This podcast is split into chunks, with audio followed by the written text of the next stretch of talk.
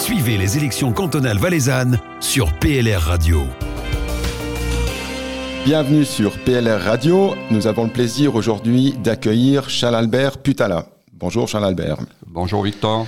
Vous êtes député depuis 2017 et nous allons discuter avec vous de mobilité, mais surtout de mobilité douce. Ma première question, on est plutôt habitué de discuter de mobilité, mais pas forcément de mobilité douce. Alors pourquoi ce sujet?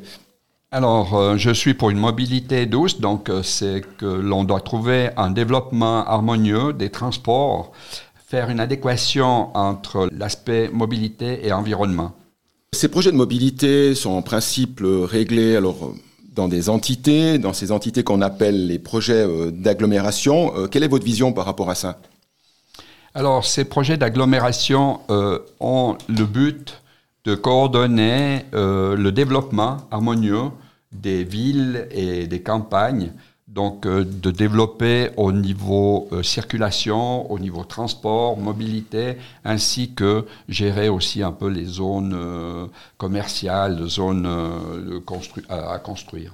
On parle donc de projets d'agglo qui, sont soutenus par la Confédération. Aujourd'hui, les communes, elles n'arrivent pas à développer cette mobilité douce par elles-mêmes. Alors, euh, les communes sont tout à fait compétentes. Par contre, il fallait euh, un moteur, il fallait euh, un élément pour rassembler les communes environnantes d'une ville, d'une agglomération. Donc, la Confédération a fait un constat que les campagnes au niveau mobilité n'étaient pas en conformité ou en osmose avec le développement des villes. Ils se distançaient, donc il y avait une problématique liée à l'urbanisme et la mobilité au niveau de la Confédération, donc euh, elle subventionne euh, de manière assez importante ces projets. Et au niveau du Valais, le Valais central, donc euh, il y a le, les services qui sont mis en route pour rassembler ces différentes communes. Par exemple, dans le centre du Valais, la ville de Sion. Donc, au départ, le premier projet, actuellement, on est à la quatrième mouture. Le premier projet s'appelait Aglotion. Aujourd'hui, euh, on appelle Aglo Vallée Centrale. Le Aglotion était euh, pour euh, mettre des limites entre Saint-Léonard et Ardon. Aujourd'hui, Aglo Vallée Centrale draine depuis Sierre jusque près de Martigny. Ça, c'était quand même une volonté de la Confédération d'avoir des projets les plus grands possibles en, comparaison avec ce qu'on peut avoir euh, dans des villes comme Zurich ou, Genève. Est-ce qu'aujourd'hui, on peut comparer le, le clivage ville-campagne qu'on a peut-être sur le plateau ou dans des grandes villes? Est-ce qu'on a ce même clivage aussi en Valais? Alors en Valais, on a notre, euh, notre particularité, donc euh, on a des pôles, on a des régions, le Bas-Valais, on a Martigny, Sion, Sierre, euh, le Haut-Valais, donc il est important que l'on aille le plus large possible. Qu'est-ce qu'on peut faire au niveau de l'État du Valais, par exemple, ou au niveau du Grand Conseil pour améliorer ces projets d'agglomération?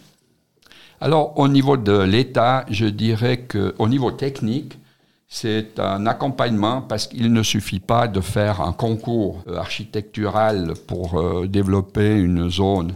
Donc, euh, je, moi, j'attends de la part de l'État, de la part des techniques, un soutien pour un développement qui ne soit pas trop brusque, que l'on puisse tenir compte aussi des zones commerciales, enfin de toute la, particularité d'une région. Donc euh, c'est peut-être euh, un, bon soutien technique euh, que nous avons besoin de la part de l'État et aussi financier. Quoi.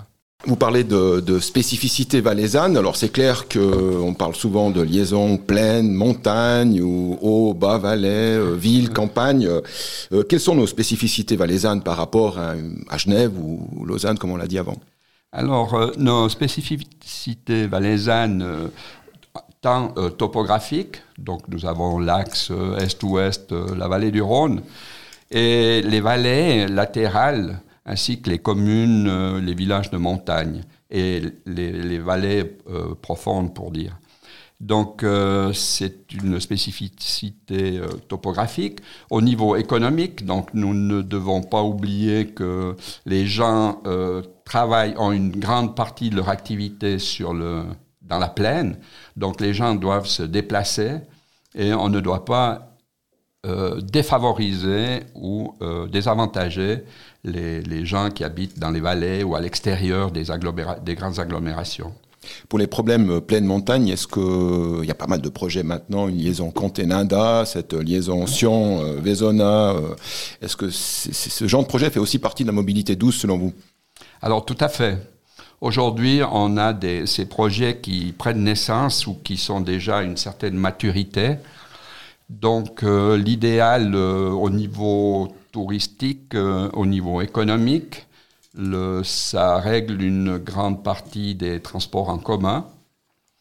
Des déplacements. Donc, si on prend le, les remontées mécaniques Sion, Sion Comté, Nanda, pour ne pas les mettre en opposition, desservent chacun des, régions ou des entités économiques, touristiques.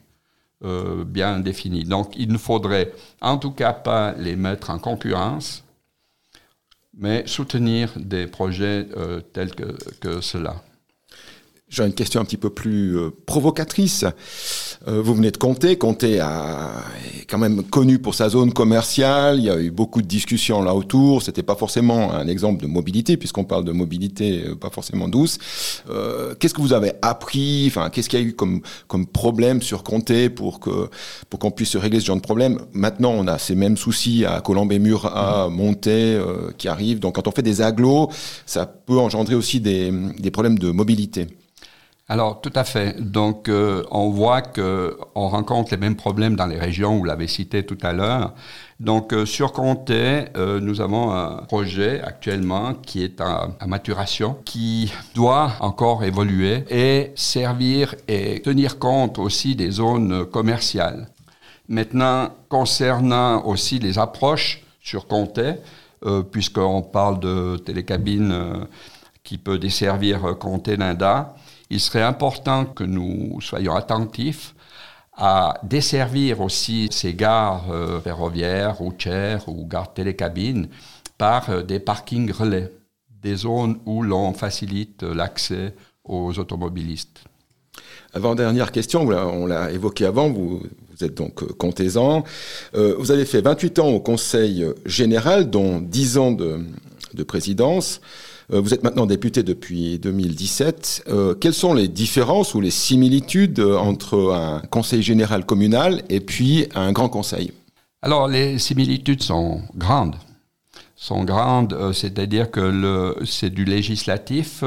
On légifère dans les deux parlements si ce n'est que peut-être au Parlement cantonal, on a beaucoup plus de possibilités de modifier les lois de légiférer là-dessus. Le Conseil général, donc euh, aussi les commissions qui sont très importantes au niveau des commissions des finances, euh, s'occupent du budget, des comptes, euh, ainsi que des principaux investissements. Les, une commission du Conseil général aussi très importante, les, services techniques, les commissions des règlements. Donc il y a beaucoup de similitudes avec le Grand Conseil à part euh, qu'au Grand Conseil, il y a beaucoup plus de commissions, beaucoup plus de thèmes. Mais c'est chaque fois une belle découverte. Dernière question, nous avons appris que c'était votre premier passage sur une radio, sur une télé. Euh, qu'est-ce que ça fait? Alors écoutez, euh, c'est un peu d'émotion. Une belle découverte de voir une fois la technique de l'intérieur. Et puis à 66 ans, j'en redemande. Merci Charles Albert et une bonne campagne sur le district de Comté. Merci Victor, merci à toute l'équipe. Aussi proche que possible, aussi éloigné que nécessaire. PLR Radio.